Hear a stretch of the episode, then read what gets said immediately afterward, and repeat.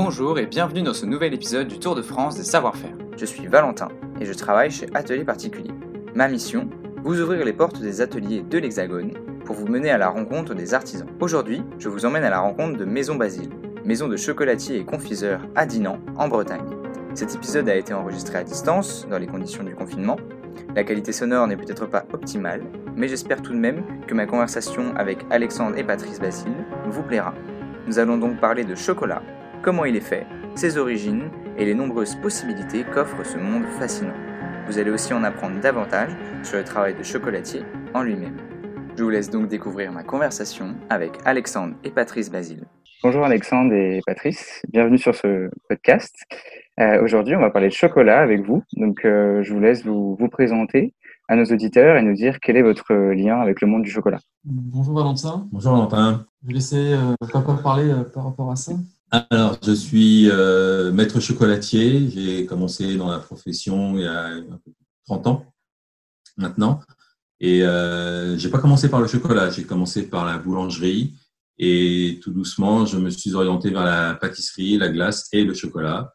Et maintenant, je suis plus euh, sur le chocolat que le reste parce que j'ai trouvé euh, cette matière première euh, très intéressante et, et très, comment, très malléable, on va dire. D'accord, ouais. Du coup, pourquoi vous avez choisi cette, euh, cette voie en, particulier?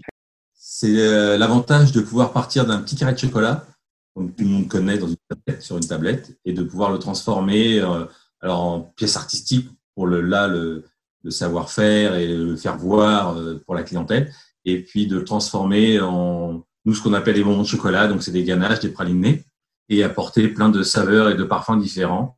Et voilà, c'était le, le travail de ce chocolat euh, qui est très intéressant. Et euh, donc moi déjà, ce qui est venu, c'était mes grands-parents qui étaient dans cette profession, Mhm. D'accord, m'ont donné l'amour de, de- du travail. d'accord, donc de génération en génération. Et c'est auprès d'eux, du coup, que vous avez appris. Et...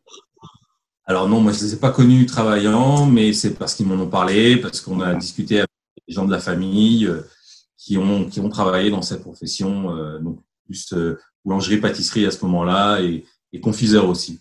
Pas mal de confiseurs sur euh, Saumur. D'accord, ok. Donc, c'est où est-ce que vous avez appris, du coup, précisément Enfin, dans quel cadre? Alors moi j'ai commencé à, à travailler à Paris dans le 15e arrondissement et j'étais à Ferrandi D'accord, pour les euh, boulangeries. Et ensuite, euh, je suis rentré chez le nôtre. Et là, j'ai passé mon CAP de pâtissier et euh, j'ai commencé mon brevet de maîtrise en cours du soir. Et j'ai fini mon brevet de maîtrise toujours en cours du soir chez Daloyau. Et quand j'ai eu mon brevet de maîtrise, là, j'ai, euh, je voulais voir un petit peu le, le revers, on va dire, des grandes maisons, c'est-à-dire les petites entreprises Mhm. et travailler de petites structures. Et euh, j'ai fait pendant trois, j'ai travaillé chez trois employeurs différents. Et ensuite, avec mon épouse, on a décidé de, d'ouvrir notre propre boutique sur Compiègne dans un premier temps. D'accord, Et on, on est allé à, à Orléans, donc Compiègne pendant 11 ans, ensuite Orléans pendant 9 ans. Et là, euh, un petit peu de fatigue, puisque ça faisait plus de 20 ans qu'on était installés. Et donc, on a préféré se recentrer, je dirais, sur euh, ce qu'on aimait l'un et l'autre, euh, chocolat, glace, macarons, gâteau de voyage, Mhm. et euh, venir à une plus petite structure. Donc là, on travaille tous les deux sur Dinan. Et euh, c'est moi qui fais tout et Anne qui vend tout. D'accord, ok. Voilà. Et du coup, qu'est-ce qui vous a fait rester de ce, ce côté-là, euh, ce côté plus euh, indépendant de la chocolaterie et confiserie? C'était le, le, le fait de pouvoir justement travailler des matières nobles, des matières premières euh, relativement nobles au niveau du chocolat, Mhm. et euh, pouvoir les, les modifier, les vendre et les expliquer euh, aux clients. D'accord. À votre manière directement, en fait. Ouais. Voilà, tout à fait. Ok. Et bah alors, du coup, vraie grande question, comment on fait du chocolat? Alors, comment on fait du chocolat? Il y a plusieurs possibilités qui s'offrent à nous. J'imagine. Euh, on va partir de la fève de cacao, donc qui va être récoltée euh, sur les continents, euh, divers continents, on va dire, mais entre le- les deux tropiques. Donc vous avez l'équateur au milieu de la, de la Terre, tropique du Cancer, tropique du Capricorne, Mhm. et sur partie-là, on peut cultiver du cacao sur tout le globe. Alors après, typicité de chocolat par rapport au continent où il est cultivé. C'est-à-dire qu'on va pas le, sur le continent asiatique, dans le Vietnam par exemple, on va avoir un chocolat un, un petit peu plus astringent que sur un chocolat du euh, comment d'Afrique, qui va être très fort et très euh, très tannique. Et le continent euh, sud-américain qui va être lui un peu plus rond, un peu plus doux, on va dire. Mhm. Et après, euh, donc on va partir donc sur ces sur les cabosses qui sont cultivés sur les cacaoyers. Mhm. On a deux récoltes par an. Les cabosses, vous avez plusieurs euh, variétés de cabosses. Il y a la comment, nationale, Trini, euh, Forestaro et Trinitario. Trinitario. En fait, ça, c'est trois, trois types d'arbres en fait, qui produisent des cabosses différentes. Avec le national qui est un mélange en fait du euh, Forastero Forestero. Ouais, et un, euh, c'est un croisement. ouais. le Trinitario. Du coup, c'est le, on va dire que le- l'arbre qui va, l'arbre fruitier qui va produire des cabosses de, avec le plus de profil aromatique, qui Mhm. permettent d'avoir des cabosses vraiment beaucoup plus goûtus. Euh, par contre, il est beaucoup plus sensible à tout ce qui est changement de température, risque de maladie, et ça représente très peu de production en fait à l'échelle mondiale. À l'inverse, le Forastero est beaucoup plus résistant, mais du coup, le profil aromatique ou euh, la, la flaveur et la saveur des cacao donc, euh, qu'il produit est moins importante. Et du coup, entre les deux, ils ont créé le National Wariba en fonction des régions, euh, qui est, permet d'avoir un cumul entre les deux. En fait, ça représente euh, ici entre 7 et 8% de la, la production nationale mondiale, C'est- et qui permet d'accéder en fait à des chocolats de plus grande qualité pour un prix un peu plus contenu. Ok, d'accord. Donc du coup, on a ces, on a ces fèves de, de, de cacao. Voilà, on va récolter les fèves de, de, de la cabosse, on va récolter la cabosse, on va Mhm. fendre la cabosse, on va récolter à l'intérieur de la cabosse Mhm. le mucilage de cacao. Alors le mucilage, c'est une sorte de, de pâte euh, blanche, assez, on va dire gelatineuse, mais qui se, qui sèche à l'étape suivante, c'est-à-dire euh, à la fermentation et au séchage. Donc à la fermentation, on va les mettre les fèves de cacao et le mucilage dans des grands bacs en bois et on va le laisser fermenter entre euh, 5 et 7 jours, suivant les régions et suivant les chocolats qu'on veut obtenir. Une fois que la fermentation est faite, euh, on va les étaler sur des. euh, en général, ça se fait à l'air libre pour éviter un- une trop grosse euh, agressivité euh, de la part du, du matériel. Là, pour le coup, comme c'est cultivé dans des zones relativement assez chaudes et assez ensoleillées, ça Mhm. permet de sécher à l'air libre et de, ma- de maîtriser facilement le, sé- le séchage de la fève de cacao. Une fois que ça va être fait, là, en général, c'est ramassé et c'est envoyé en, euh, donc, sur le continent européen, donc pour nous en France, et euh, pour d'autres pays comme la Suisse, comme le, comment le, les Pays-Bas aussi, qui produisent pas mal de chocolat. Donc en France, les, les fèves de cacao euh, arrivent et là, elles, vont- elles vont être ré- réchauffées, on va dire, pour obtenir le, le goût final du chocolat, du, de la fève de cacao, cacao poudre, on va dire. Et euh, passer dans des broyeuses, ils vont les écraser tout doucement et euh, sortie de ces broyeuses, on va avoir euh, deux, euh, une, une pâte liquide qui va être pressée sur lesquelles on va la pâte de cacao et le beurre de cacao.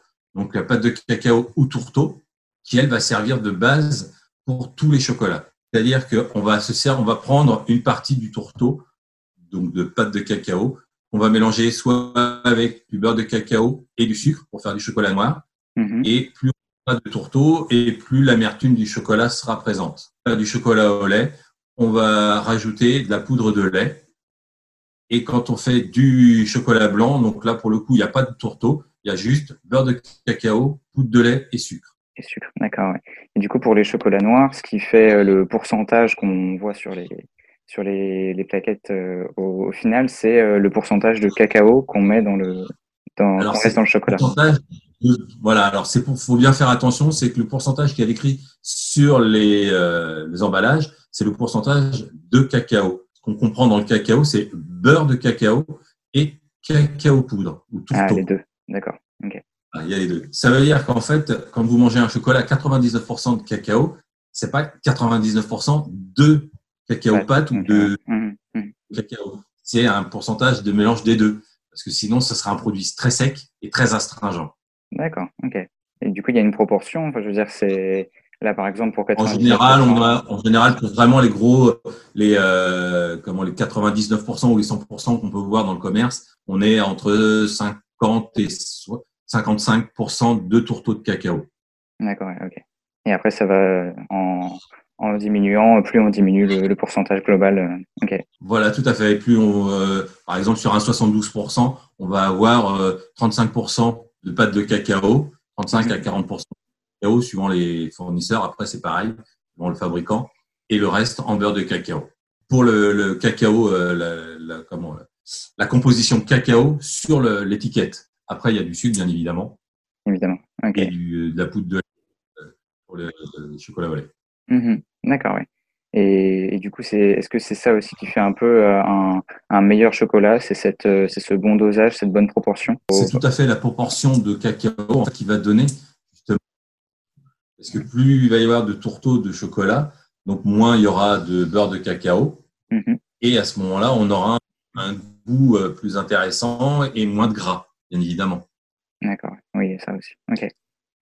Et à ce moment-là, euh, le chocolat sera plus marqué que le, comment, euh, que le chocolat où il y a plus de gras, parce que en, bouche, on aura plus cette impression de, de, gras, beurre de cacao, que de chocolat, pâte de cacao pourrais me rajouter que euh, quand on parle de bon chocolat, en effet, il y, a la, il y a la teneur de beurre et de cacao en poudre dans le produit, mais il y a aussi euh, il y a autant de personnes que de bons chocolats en fait. Chaque personne va avoir des palettes aromatiques euh, préférées ou auxquelles vont être plus correspondantes. Et ça, ça correspond aussi à tout un tas de terroirs en fait. Mm-hmm. que les, dans lesquels les cacaoyers s'ouvrent. Donc la fermentation, là où permet du coup aux, aux saveurs et flaveurs de vraiment se, se, se, développer et exploser un peu comme dans, un peu comme dans le vin. Euh, en fait, c'est comme, voilà, comme dans le vin, il y a autant de, de terroirs en fait, qui permettent autant de, de, euh, de, de personnes de déguster des, des vins différents et d'avoir des préférences pour tel type de vin euh, par rapport à un autre. En fait, ça veut pas dire que mm-hmm. l'autre vin est mauvais, ça veut dire que la personne préfère celui-ci. Après, en effet, plus il y a de sucre dans le produit, on va appeler cognon la plaquette de chocolat, plus en fait bah, le produit va être de moins bonne qualité ou en fait on va enlever de la matière première qui est onéreuse et goûteuse par, des, par un truc qui va être beaucoup plus addictif mais euh, finalement avec peu de saveur en bouche. D'accord, ouais. Et du coup, bah, vous, vous avez plusieurs, euh, plusieurs régions. On parle de cette notion de terroir qui est finalement aussi importante dans le chocolat que dans le, le vin, par exemple, pour un domaine qui est un peu plus connu, comme tu l'as dit, euh, Alexandre. Et du coup, vous utilisez différentes, euh, alors différentes variétés et aussi des chocolats en, euh, en provenance de différentes régions. On, essaie d'utiliser dans un premier temps déjà des chocolats euh, qui respectent à la fois les travailleurs locaux et l'environnement par des par nos fournisseurs en fait qui utilisent des on espère des labels dans lesquels on essaie de faire confiance en fait avec la discussion. C'est vrai qu'aujourd'hui c'est très compliqué pour nous de pouvoir euh, nous-mêmes aller euh, dans les pays euh, cultivateurs cultivant du coup les cacao pour nous-mêmes ramener le, le, cacao. Mais pour ça du coup on fait appel à, à des grossistes. Des couverturiers. Des couverturiers. Et du coup je ne sais pas parler plus en fait de la sélection de terroirs qu'on a, qu'ils ont choisi dans leur boutique Alors sur les chocolats, on a, on est parti vraiment sur une palette euh, assez, assez variée, comme chaque personne est différente. On a la possibilité justement de satisfaire ou d'essayer de satisfaire tous les palais de tout à chacun. Et euh, la, la, la remarque que les gens me font, c'est quel chocolat aimez-vous? Alors, bah, je peux leur dire lequel je aimer, mais c'est pas pour ça que eux vont l'apprécier. C'est après chacun, chaque personne est différente et euh, chaque personne va retrouver des goûts et des flaveurs différentes dans chacun des chocolats. Et donc, on utilise des chocolats donc euh, du Vietnam, chocolat au lait en 45% et en chocolat noir en, à 72%. Ensuite, on va passer en, sur des chocolats euh, d'Afrique. Et donc là, l'Afrique utilisait des, des chocolats d'Ouganda principalement à 80 et euh, des chocolats à 65%. Et après, on va être sur du chocolat euh, d'Amérique du Sud, où là, on a euh, l'Alto El Sol, donc c'est une hacienda d'Amérique du Sud qui nous euh, qui est à 65%. Et là, c'est vraiment, comme disait Alexandre tout à l'heure, par rapport au vin, c'est vraiment spécifique à un pays, un départ, une région et un territoire. C'est vraiment cultivé vraiment dans un endroit très très spécifique. Et euh, là, on a des, on arrive même à avoir des millésimes, c'est-à-dire que tous les ans, le chocolat risque de ne pas avoir le même goût que l'année précédente par rapport à l'ensoleillement, par rapport à la pluviométrie, voilà. Et donc, à partir de ce moment-là, on les utilise en tablette. Et moi, je les utilise aussi pour faire des bonbons de chocolat. Donc, le bonbon de chocolat, c'est euh, la ganache, principalement. Et donc, je vais utiliser euh, ces produits d'origine pour vraiment euh, la typicité, je dirais, de mes bonbons de chocolat. Et là, par exemple, de, euh, de la toile sol. Donc ça, c'est un, un, chocolat qui vient du, du, Pérou avec des arbres donc criollo. Donc c'est des arbres avec la qualité, on va dire, la plus la plus fine en fait. Du coup aussi les ceux qui sont plus à risque. Et là-dessus, on a des notes, on a une petite acidité en bouche. On retrouve un peu de, de fruits rouges, parfois de l'huile d'olive.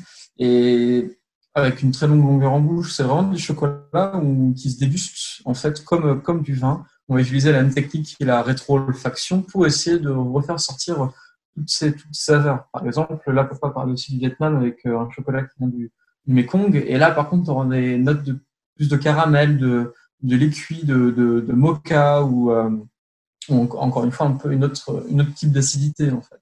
Et à chaque terroir, en fait, correspond une, une, une palette aromatique et c'est avec ça que bah, du coup, euh, ils essayent de jouer et qu'on essaie de proposer aux clients pour découvrir plus que juste un, un carré. En fait, on essaie de, de proposer une expérience gustative. Quoi. Ouais. Donc ça veut dire que chaque année, en fait, le, potentiellement la palette des chocolats que vous allez chercher, elle va évoluer parce qu'il y a aussi un effet millésime. Ouais. Elle va, voilà, tout à fait. Ouais. On y réfléchit à chaque fois. Il y a une, il y a une réflexion sur la quantité de chocolat lait, chocolat chocolat noir et euh, du coup il dit un petit peu de qu'est-ce qui pourrait plaire par rapport à ce qui a changé. Là récemment du coup il m'a fait goûter un, un, chocolat au lait qui avait pour moi beaucoup plus de force euh, de, de chocolat qu'un chocolat noir à, à 50%. Alors pourtant dans le soleil là il y avait déjà de la, du, du, lait en poudre du coup qui atténue, qui donne plus de rondeur en bouche, mais il y avait une, une puissance qui était vraiment euh, complètement différente de ce que j'ai jamais goûté sur un chocolat au lait. Quoi. Donc ça c'est sympa de, à chaque fois de dire chaque année, c'est pas la même chose. Chaque année, on remet les, les, cartes sur la table et du coup, on peut euh, re, redécouvrir en fait de nouvelles choses. Mmh. Ah oui, ça, ça, donne envie en tout cas. Vous m'avez dit que vous faisiez aussi de la, de la confiserie. Euh, Qu'est-ce que vous faites du coup parti, plus particulièrement? Des caramels. Mmh. Alors, euh, une caramel au beurre salé, bien connu. Donc, euh, on mmh. utilise du sucre. on essaye de prendre de, du sucre cassonade qui est beaucoup plus riche en fibres et en comment en sels minéraux. Alors là, c'est assez bizarre, mais il y, a il y, a des sels minéraux dans le sucre. On utilise beaucoup de, de crème, de beurre de Bretagne. Et on travaille avec Crémerie de la Rance, donc qui est un, crémier qui est juste à côté, à une vingtaine de kilomètres de chez nous, pour utiliser et faire dans le caramel. Et sinon, au niveau confiserie, on a aussi euh, le, comment, le petit ourson, le petit ourson pardon, en guimauve, voilà, qui est, je dirais, le, le, petit, la petite confiserie emblématique de tout à chacun. Tout le monde l'a reconnu. Euh, et après, bah, on essaye de le. Nous, on travaille en deux formes différentes, euh, en petit et en plus gros modèle. Alors, le petit est, est vendu en boîte de 6 ou sur une pyramide qui est euh, tout en chocolat, sur lequel on vient mettre 28 oursons. Et sinon, en grand modèle, qui est euh, bah, pour tout à chacun, euh, comment euh, la dégustation euh, personnelle, on va dire. Après, sinon, on fait aussi des pâtes de fruits. Donc là, on travaille avec des, des purées de fruits, comme pour les chocolats dans lequel on a une traçabilité euh, pour pouvoir nous permettre aux clients de, de savoir d'où viennent, les fruits et au niveau bactériologique qu'on qu a une tra tranquillité de ce côté-là au niveau d'hygiène. D'accord. Ça, c'est quelque chose que vous essayez de faire un peu sur euh, toutes vos, tous vos produits, en fait, cette traçabilité. Oui, alors après, avec les couverturiers, c'est un, un peu client. On, euh, nos clients nous font confiance et nous, on fait confiance aux couverturiers. Mm -hmm. Alors, c'est vrai qu'on à l'abri de surprises, mais on, est, on espère que eux jouent la transparence comme nous, on veut le faire avec nos clients. Et parce que du coup, les, les saisons, vous m'avez dit que c'était euh, deux, deux fois par an? Les, les, Alors, il y a deux, ré... deux récoltes, ouais, c'est ça. Deux récoltes, deux récoltes, par an, une en automne et une au printemps. Mm -hmm. Donc pour, alors, euh, les, les, saisons pour nous, j'entends. Hein. C'est-à-dire, euh, une en automne, c'est septembre-octobre pour nous et, euh, et, bien sûr pour eux. Et, euh, comment, avril-mai, pareil mais qui ne correspondent pas du tout au, à la saisonnalité qu'on peut avoir en métropole par rapport au temps, ah oui, par rapport au temps, oui. D'accord. Voilà, parce que euh, là, il y a du chocolat qui est fait. euh, alors, en, France, maintenant, on commence à voir. Alors, c'est français, puisque c'est la Guyane, par exemple, et en Mhm. Martinique aussi, où on commence à cultiver un peu des fèves de cacao. Mais bien évidemment, ils vont pas avoir le froid qu'on peut avoir ou les, les pluies qu'on peut avoir, nous, en, en métropole. Oui, c'est ça. D'accord. Euh, d'accord.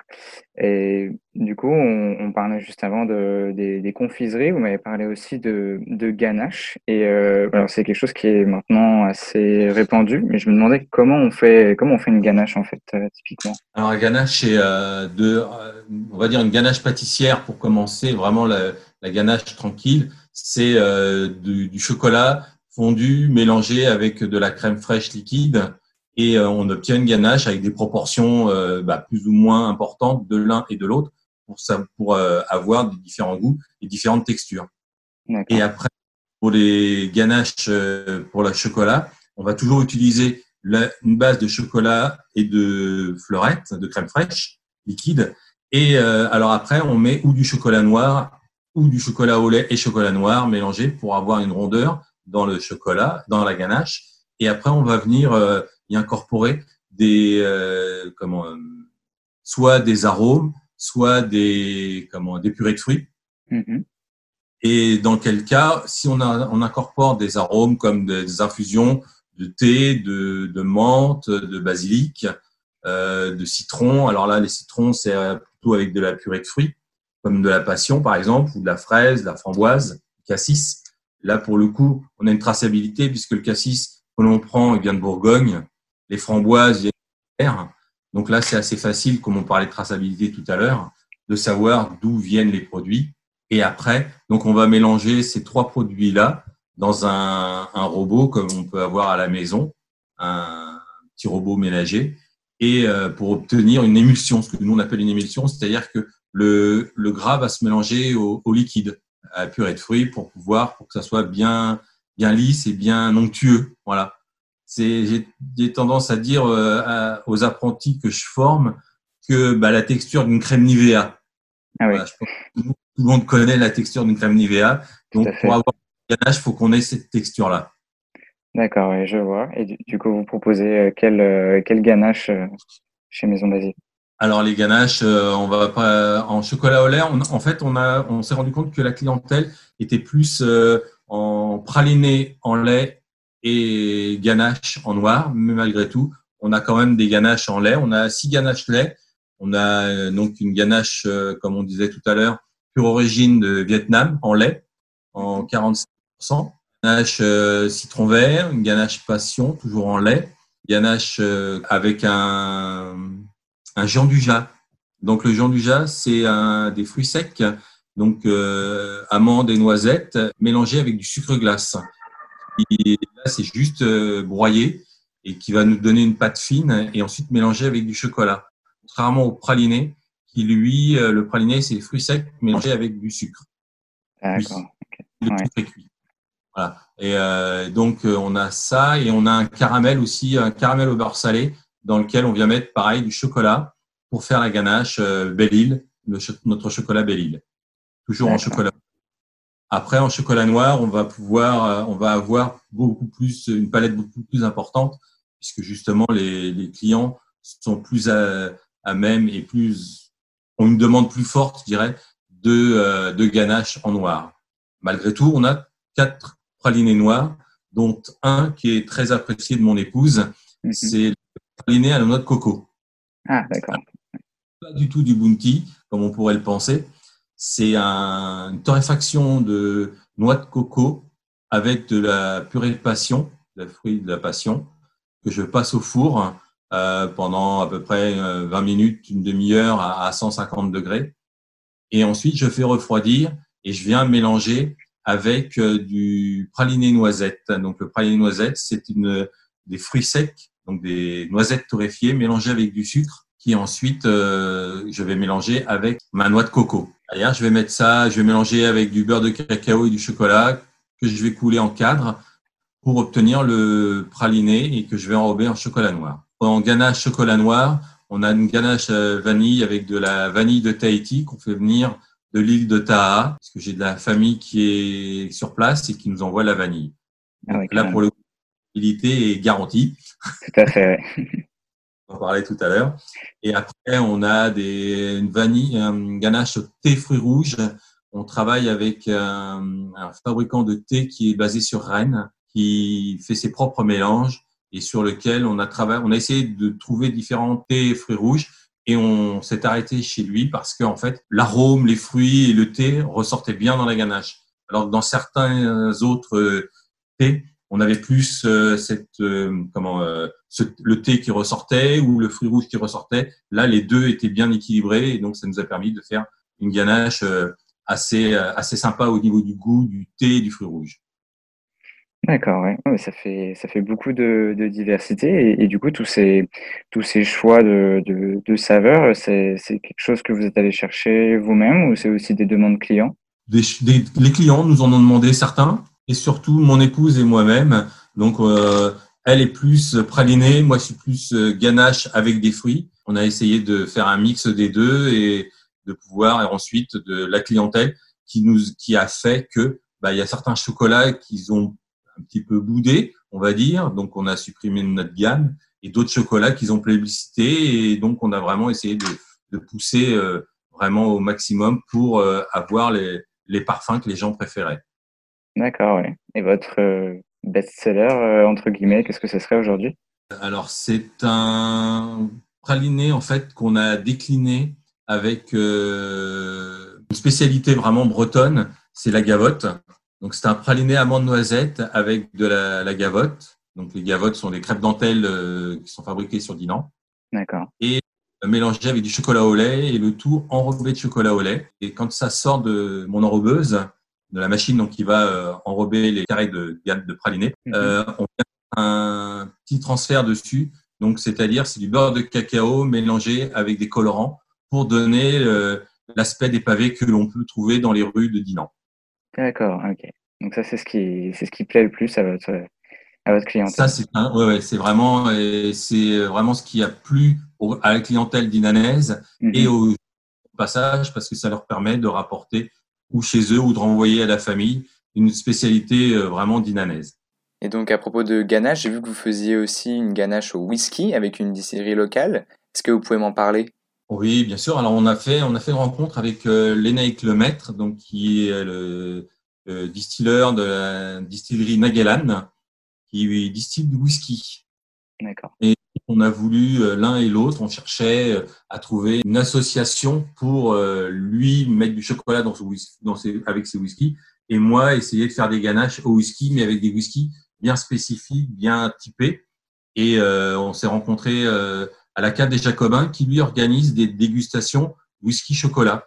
Et il s'est avéré qu'une fois, il a fait appel à l'ENAIC pour faire déguster ses whiskies et à nous, Maison Basile, pour euh, mettre nos chocolats. Et là, on a discuté, on a essayé d'établir donc une gamme pour aujourd'hui de quatre chocolats différents avec quatre whiskies différents. Et donc, euh, on est parti sur le premier chocolat pour faire en fait une, ce, qu'on nous, ce que lui appelle, puisque je ne connaissais pas le terme, une verticale euh, donc de chocolat pour nous.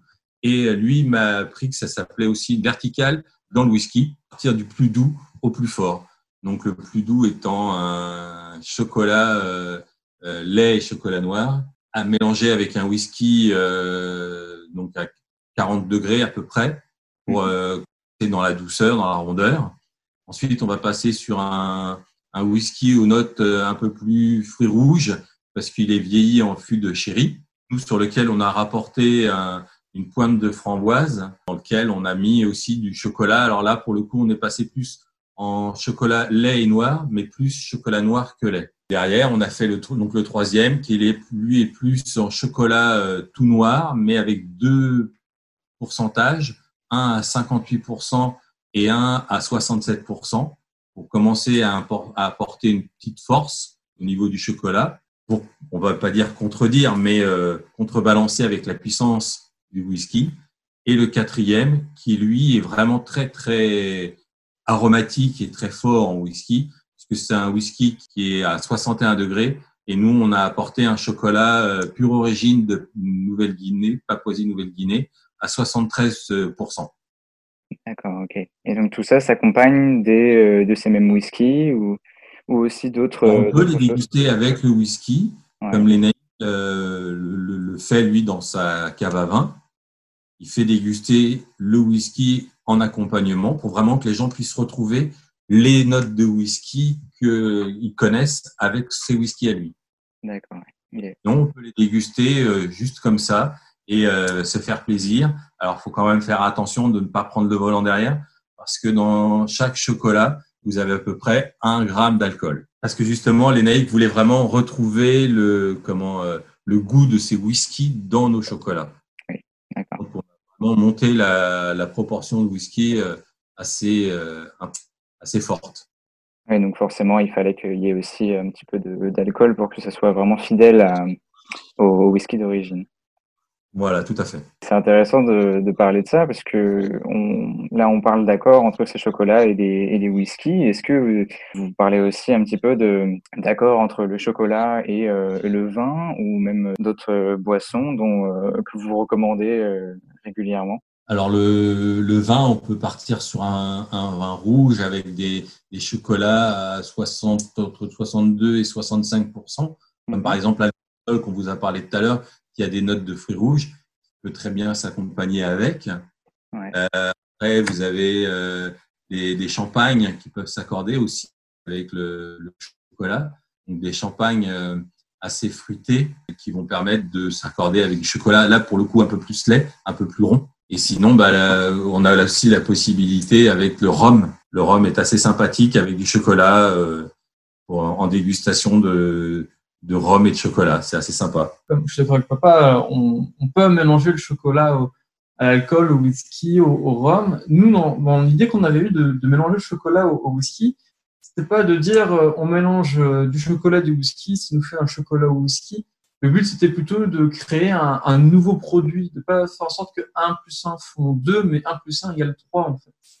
C'est pas euh, comme souvent quand on parle aux, gens de, chocolat à l'alcool, quelque chose de liquoreux comme mon chéri, parce que c'est très entré dans le- dans dans l'imaginaire collectif.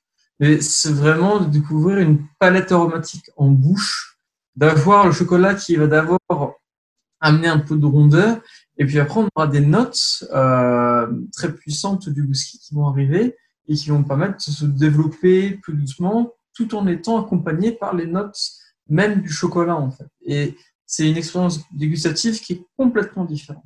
Un peu comme euh, comme ma mère et, moi-même, je bois de temps en temps du whisky, mais c'est pas un alcool auquel je, je cours particulièrement. Cependant, je suis capable vraiment d'apprécier ce chocolat au, au whisky parce qu'il n'y a pas euh, la force de l'alcool qui est présente. Il y a les flaveurs qui sont là, mais il n'y a pas la force de l'alcool qui parfois est, est.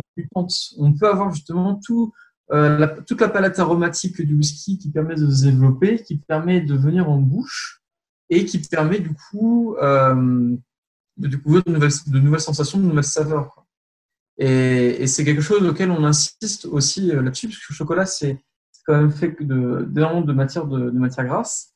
De conserver le chocolat au whisky, même le chocolat dans des endroits au sec, Mhm. à l'abri forte, puisque le gras du chocolat va venir capter du coup ces odeurs.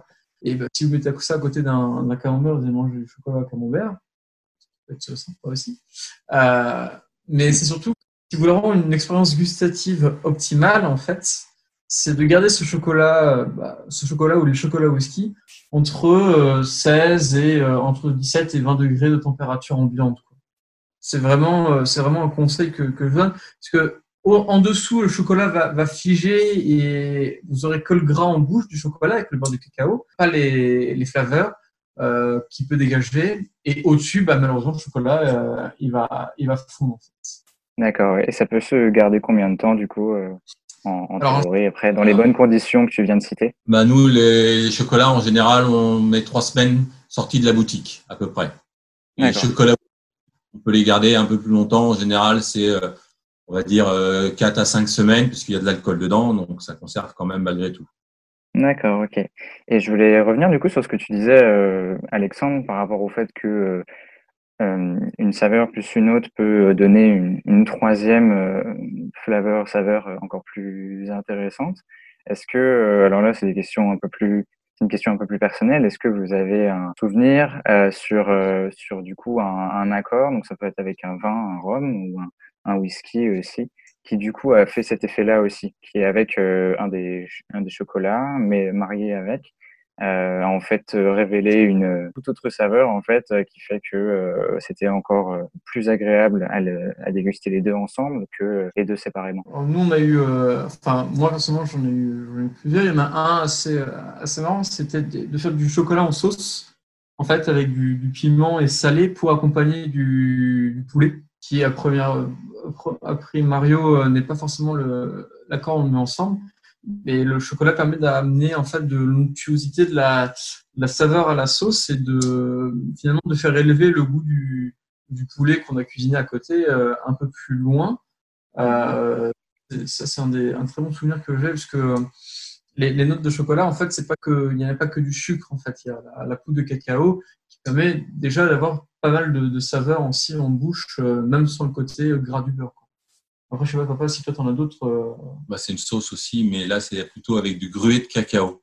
Donc, en fait, c'est les fèves de cacao concassées qui sont venues euh, comme remplacer, on va dire, du poivre dans une, dans une viande, sur une viande. Ah, d'accord, oui. C'est assez, euh, assez, original comme utilisation du chocolat, mais ça donne, ça donne des idées. Et vous, vous proposez aussi des chocolats au, piment ou pas, pas du tout, comme tu en parlais avant? Oui, on a une demande, on a eu des demandes, pardon, de, de piment, mais c'est pas euh, notre région, on va dire, de prédilection, puisque c'est, on va plutôt voir le chocolat au piment du côté de, de Bayonne. Oui, donc il y a, toujours cette du chocolat au, beurre salé. Oui, c'est ça. par contre, on utilise des poivres. On a un chocolat, nous, au poivre de Sichuan, qui lui est beaucoup plus doux, beaucoup plus rond. Ah oui, d'accord. Et est-ce que vous avez un sujet euh, particulièrement euh, important à vos yeux par rapport au monde du chocolat que vous voudriez nous, nous partager maintenant qu'on a déjà parlé de beaucoup de choses très intéressantes euh, sur le monde du chocolat?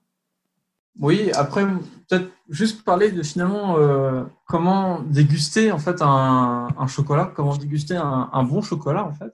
Mmh on se base sur sur sept, à peu près plusieurs critères, sept de mémoire. Déjà l'aspect la couleur du chocolat fait beaucoup. Quand vous voyez un beau chocolat donc brillant avec une belle couleur, sans défaut, déjà ça va venir vous mettre dans un, dans un état d'esprit de vous allez vous dire c'est du bon chocolat en fait. Et souvent, lorsque vous voyez du blanc qui ressort du chocolat, c'est qu'il a souvent été euh, mal tempéré, euh, mal travaillé en fait par euh, l'industriel ou le chocolatier, et que du coup en fait c'est les excès de sucre ou de gras qui ressortent. C'est bon à savoir. La croque, au moment où vous allez bah, du coup séparer votre, votre carreau de la, de la tablette où vous allez croquer dedans, en fait, qui va déjà commencer à dégager quelques arômes. Euh, ça va aussi faire partir du plaisir d'arracher quelque chose euh, de, de l'aliment. Euh, après, bien sûr, il y a les arômes, comme ce que je t'avais dit, comme pour le vin, en fait, il y a l'essai de la rétro-olfaction. Donc, on va d'abord laisser fondre en bouche une partie du chocolat et croquer l'autre pour avoir en fait l'ensemble de la palette aromatique en euh, première note, deuxième note et, euh, et ensuite la texture ensuite qui apparaît. Est-ce que le chocolat va être un peu granuleux? Est-ce qu'il va être fondant? Euh, Est-ce qu'il va facilement avoir une, une, consistance pâteuse en bouche ou plus lentement? Bah Après, du coup, les, les saveurs plus globales de la langue, donc l'acidité, l'amertume, le sucré, euh, l'umami, le côté salé, la sensation d'astringence qui est plus ou moins forte, à ne pas confondre non plus avec l'astringence du citron, mais euh, au, niveau du chocolat. Et oui, enfin, au final, la, longueur en bouche qui peut être euh, comparable à ce que, j'ai compris, c'était les, les du vin. tu m'en diras peut-être plus toi, Valentin, là-dessus, mais Ouais, c'est vraiment des critères. C'est ces critères-là, en fait, de prendre le temps de déguster. Essayer de faire en sorte juste un bout de sucre euh, que vous mangez, c'est vraiment, euh, vraiment quelque chose de différent. C'est vraiment une expérience. Ouais. Et c'est vrai que quand on s'était euh, rencontrés et que tu m'as fait, goûter quelques, quelques chocolats que vous, vous proposez, j'avais fait cette réflexion que c'est finalement très proche de la dégustation du vin. Pour rappel, les caudalis, ça correspond à peu près à une seconde et c'est le, le, temps que reste en bouche en fait les, les saveurs euh, une fois qu'il a été euh, une fois que le chocolat par exemple là a été euh, totalement ingéré et ça c'est quelque chose que vous essayez de transmettre aussi un peu à votre clientèle quand vous quand vous les recevez quand on fait la vente mon épouse elle essaye de leur, de leur expliquer. Après, on n'a pas tous les mêmes palais, bien évidemment, Mhm. mais en- on va manger un, un bonbon de chocolat avec une ganache à l'intérieur. On va avoir en premier lieu le chocolat qui entoure la ganache avec euh, donc les puissances, euh, les comment, les profils aromatiques différents. Et ensuite, on va avoir ce goût de, de ganache parfumé euh, avec euh, bah, tel ou tel euh, arôme, donc euh, vanille, menthe, euh, poivre, euh, voilà. Et en fin de bouche, une fois qu'on aura vraiment euh, bien euh, tout assimilé, le chocolat va revenir. Que ce soit en ganache ou en tablette. Ok, Ouais, bah, mais merci en tout cas pour ces bons conseils de, de dégustation. Après, bah, tu me demandais comment tu parlais de confiserie. On essaie de travailler le chocolat bah, sous d'autres formes, en, en nappage sur des, sur des cakes, en, en glace pour euh, certains. Donc, euh, voilà, parfois des macarons. On essaie de faire des, associ- des associations de saveurs dans le macaron. Euh, voilà, c'est. Il y, a plein, il y a plein de choses à découvrir en fait. Il faut pas, faut pas hésiter à aller chez, chez votre chocolatier euh, pour lui demander euh, d'où viennent, euh, d'où viennent ce chocolat, comment il l'a travaillé, euh, de, de, de discuter avec lui en fait, parce qu'il y a pas mal de choses qu'il peut vous apprendre et vous expliquer aussi, bah, un peu comme on, on a essayé de le faire euh, avec toi aujourd'hui, c'est de pourquoi on a choisi plutôt tel ou tel terroir. En fait, qu'est-ce qu'on voulait vous faire ressentir euh, à travers ces terroirs-là, et du coup, comment euh, appréhender une nouvelle expérience gustative. D'accord, ouais. Bah, très bien. Eh bien, je vous remercie à tous les deux pour, ce, pour toutes, euh, toutes ces euh, informations. Merci d'avoir écouté cet épisode. J'espère que cette conversation avec euh, Alexandre et Patrice Basile vous a plu. Je vous invite à nous le dire en commentaire sur votre plateforme de podcast préférée. Et quant à moi, je vous souhaite une très bonne continuation et je vous dis à la prochaine pour une nouvelle rencontre sur la route des savoir-faire.